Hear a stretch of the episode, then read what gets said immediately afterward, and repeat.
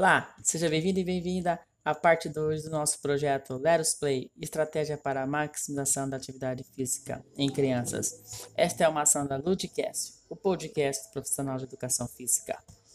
Vamos lá!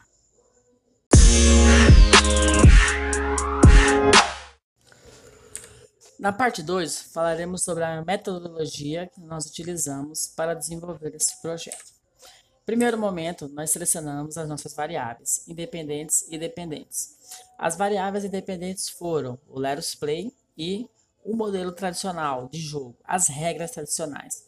Nossas variáveis dependentes foram o número de passos, a satisfação dos alunos e a percepção de esforço. O local do nosso estudo foi a Escola Municipal Maria Lucila da Silva Barros, uma escola localizada na zona urbana da cidade de Cuiabá, Mato Grosso. Os critérios de inclusão para o nosso estudo foi ter assinado TCLE, termo de consentimento, livre esclarecido pelos responsáveis, e o TA, termo de assentimento para pessoas menores de 18 anos, ou seja, para os alunos. E como forma de inclusão também foi o aluno teria que ser do colégio, estar matriculado no colégio ter idade entre 8 e 12 anos, porque era o público onde a gente queria trabalhar. Não ter nenhum tipo de limitação, seja física, cognitiva, motor e tudo mais. O critério de exclusão foi, na atividade, fazer só uma, um método, só uma estratégia. O aluno que participou da estratégia tradicional, ele teria que participar da estratégia Leros Play, senão aí a gente não conseguiria mensurar os níveis, fazer a comparação e tudo mais. Os instrumentos que nós utilizamos foi a Mi Band 2, uma pulseira inteligente para mensurar o, o acúmulo de passos nas estratégias, é, um questionário onde visamos mensurar o nível de satisfação.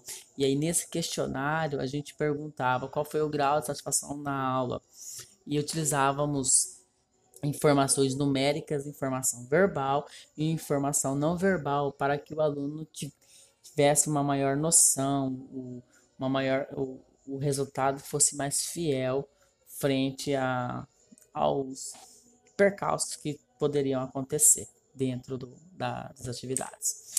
Uma outra forma também para analisar a nossa percepção de esforço, nós utilizamos a PCERT, feita por Ieling 2002. E nesse, por que escolhemos a PCERT? Não poderíamos escolher a escala de Bohr.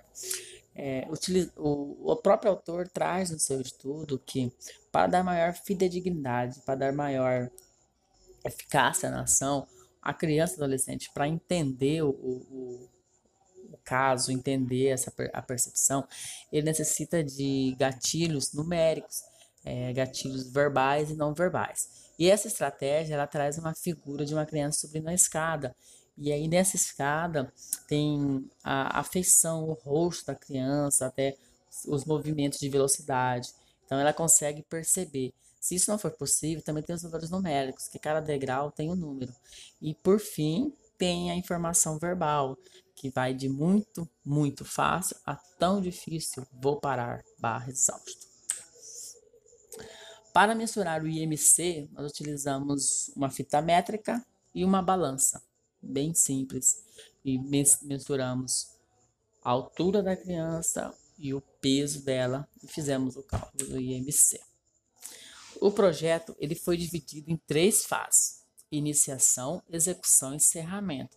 Na iniciação é aquele momento de apresentar o projeto para os gestores, apresentar o projeto para os pais, mostrar o TCL, entregar, recolher as autorizações de todos e e para posteriormente irmos para a fase da execução.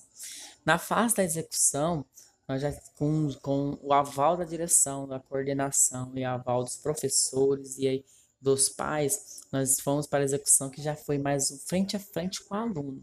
Então aí já era o pesquisador com os alunos. E fizemos uma apresentação também para os escolares, escolares de uma forma diferente.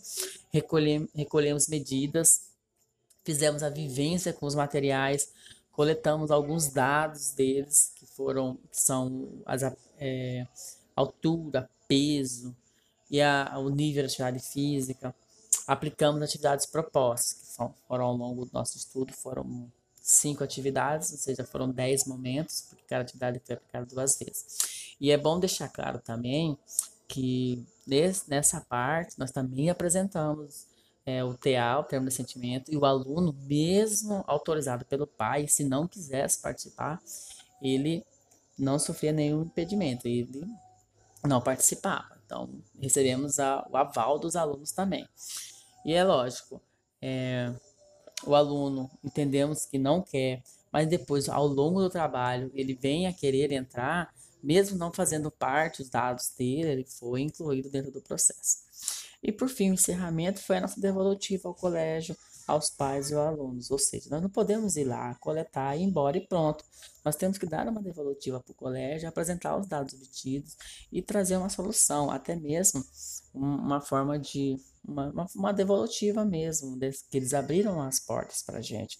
Nós temos que apresentar soluções e estar sempre é, de pronto para também dar alguma palestra e tudo mais. As atividades propostas foram queimada, futsal, empresta bandeira, base quadra, estafeta. Algumas já foram propostas pelo pesquisador, outras foram conversas e vivência com os alunos. Então, os alunos, para sentir parte desse projeto, dele ter aquela maior aceitação de pertencimento, foi perguntado quais atividades eles gostavam. E, lógico, com a, a critério do professor e a análise, foi inserido. O desenvolvimento dessas atividades ela consistia em um tempo de 50 minutos, uma aula. Tinha o início, o primeiro momento, o intervalo, o segundo momento e o fim. O início, que eram os cinco minutos iniciais, era a colocação da pulseira, ele ajeitava na forma correta, via estava zerado e tudo mais. O primeiro momento eram 15 minutos de atividade, e aí poderia ser ou o Leros Play, no formato do Leros Play, ou no formato tradicional, para também a gente poder analisar a interferência do momento na estratégia, para ver se não o momento poderia interferir ou não. Então, vamos dizer um, ver um exemplo. Vamos dizer que é a queimada. A primeira vez que a queimada foi desenvolvida, primeiro momento foi o Leros Play, e no segundo momento foi o tradicional. Quando nós formos desenvolver a atividade queimada novamente, o primeiro momento já vai ser o tradicional e o segundo momento já vai ser o Leros Play. E assim a gente consegue analisar todas as, uh, as, atividades em momentos diferentes. Por isso foram 10 aulas, foram 5 atividades, mas elas foram desenvolvidas duas vezes, com os momentos sendo modificados. Tinha um intervalo de 10 minutos, onde era beber água, é, coleta de dados, reinício da pulseira e tudo mais. E o segundo momento com uma outra atividade diferente da primeira, com não outra atividade, com uma atividade desenvolvida com estratégia diferente da do primeiro momento. E os cinco minutos finais, remoção da pulseira e coleta de dados. A gente coletava em cada momento a satisfação, a percepção de esforço e o número de passos. Como é, nós, nós guardamos esses dados, fizemos a análise do, do dos dados que obtemos, obtivemos dos alunos. Fizemos o armazenamento dos dados no Excel. Dessa planilha do Excel, nós utilizamos um programa que chama Instat, aonde nós fizemos o teste de normalidade, como Gorov Smirnov ou KS, para ver se os dados apresentavam da, é, tinham apresentavam é, poderíamos utilizar as médias dos dados e tudo mais para ver se os dados apresentavam distribuição normal. Era essa a palavra que estava faltando. Se apresentavam distribuição normal ou não. Visto isso, como ele apresentou uma distribuição normal, nós utilizamos médias, desvios padrões e frequência relativa. Para fazer essa análise, utilizamos a NOVA e o Qi quadrado. O ANOVA foi para analisar o número de passos, para analisar a interferência dos momentos e tudo mais. E o Qi quadrado para verificar é, os percentuais, se estavam de acordo ou não. Então ele, ele foi um estudo bem bacana, bem desenvolvido. Ele era toda terça e quinta da semana, período da manhã, ele era desenvolvido no colégio, os alunos ficavam eufóricos e tudo mais. E aí trazendo um relato que não está no estudo até mesmo, você não pode perceber até mesmo é experiência e tudo. É, quando os alunos já tinham bem estabelecidos aqueles dias terça e quinta, nós sentimos também que eles acabam por por ficar muito eufórico, muito muito muito entusiasmado e aí alguma regra ou outra ele acaba sendo despercebido. Então aqui a gente pode apresentar que foram 10 aulas, certo? Só que eu utilizei muito mais de 10 aulas. Por quê? Tinha dia que a gente não conseguia nem coletar nada, a gente, o aluno não prestava atenção, ele fazia do jeito dele, não queria é, fazer, ele fazia um, não fazia outro. Então, isso é um dado bom também para a gente perceber que a euforia também poderia influenciar. E aí, um, um dia eles, eles tinham um passeio depois da atividade e eles estavam eufóricos nesse passeio que eles iam fazer, então foi muito difícil controlar a turma. E como a gente estava desenvolvendo um trabalho, uma pesquisa e tudo mais, com um protocolo bem estabelecido, e é bom deixar claro que o protocolo tem que ser respeitado até mesmo para validar a construção do artigo e tudo mais, ele acaba, acabou sendo furado. Então, é, tinha dia que ia, dava aula, mas não deu certo. Exclui esses dados, volta a fazer novamente as atividades. Então, assim, foi maçante, foi, mas foi muito gratificante, porque a, a devolutiva dos alunos, a participação, a, a motivação deles. É, um outro fator que também influenciou o professor que, de sala, ele ficou afastado por 15 dias por motivo de cirurgia. E era um professor atuante, um professor que gostava, ele ia na quadra, tirava foto, ele apoiava.